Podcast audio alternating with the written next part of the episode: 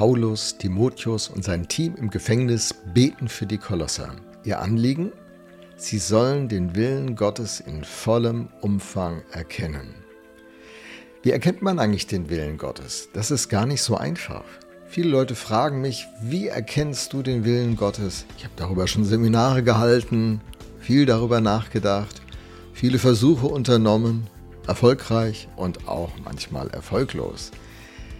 Hier spricht Paulus in Vers 9 konkret dieses Thema an, Kapitel 1, Vers 9. Deshalb hören wir auch seit dem Tag, an dem wir davon erfahren haben, nicht auf für euch zu beten.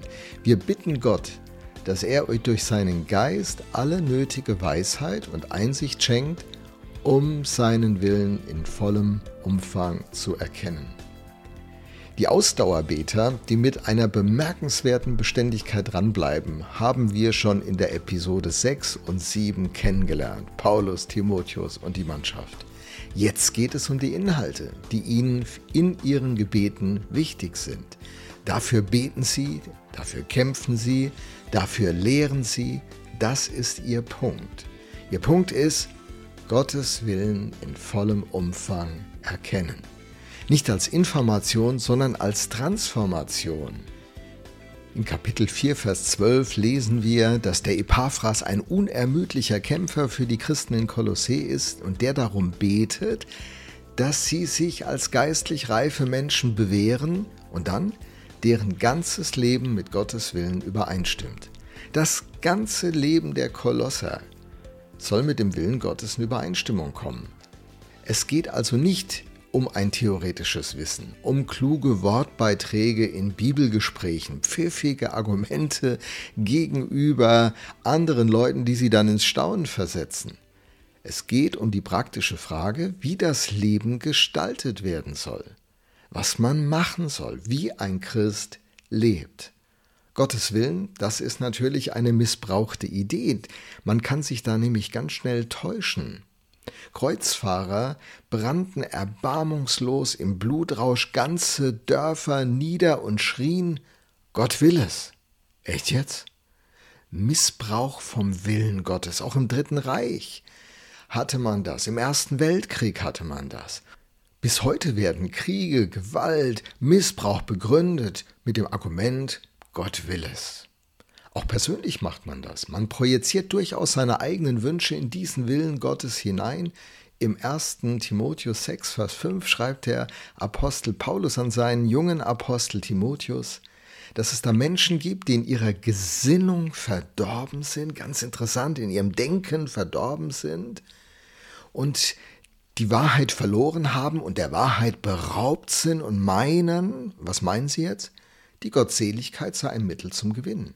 Man benutzt den Glauben für egoistische Vorteile, Motive, Absichten und begründet es, das ist der Wille Gottes. Aber was ist dann der Wille Gottes?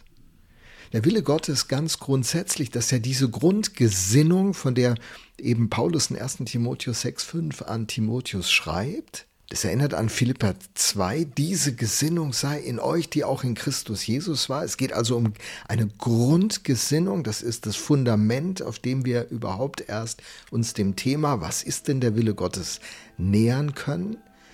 Diese Grundgesinnung heißt, ich will so leben, wie Christus gelebt hat.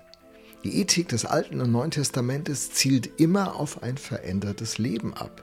Jesus ähnlich zu werden, umgestaltet zu werden in das Bild von ihm, so heißt es in Römer 8, Vers 29. Der Fokus auf reines Wissen führt immer zu Blähungen. 1. Korinther 8.1. Die Liebe baut auf, der Egoist bläht sich auf. Bloßes Wissen macht überheblich. Was uns wirklich voranbringt, ist die Liebe. Die Liebe bläht sich eben nicht auf, sagt 1. Korinther 13, Vers 4, und dann wird die Liebe, diese Agape, diese wertschaffende Liebe von Gott, die uns prägen soll, beschrieben in diesem 13. Kapitel. Im 1. Timotheus 1, Vers 5 heißt es, jede Unterweisung der Gemeinde muss nämlich zur Liebe hinführen die aus einem reinen Herzen, einem guten Gewissen und aus einem aufrichtigen Glauben kommt. In der Konsequenz, wie gesagt, in Kolosser 1 sagt dann der Apostel im Vers 10, wenn wir so den Willen Gottes im vollen Umfang erkennen, dann könnt ihr ein Leben führen, durch das der Herr geehrt wird und das ihm in jeder Hinsicht gefällt. Ihr werdet imstande sein, stets das zu tun, was gut und richtig ist. Das vertiefen wir alles dann in der nächsten Episode. Aber die Frage am Ende an dich, wie geht's denn dir mit dem Willen Gottes? Ist das für dich ein erstrebenswerter Gedanke?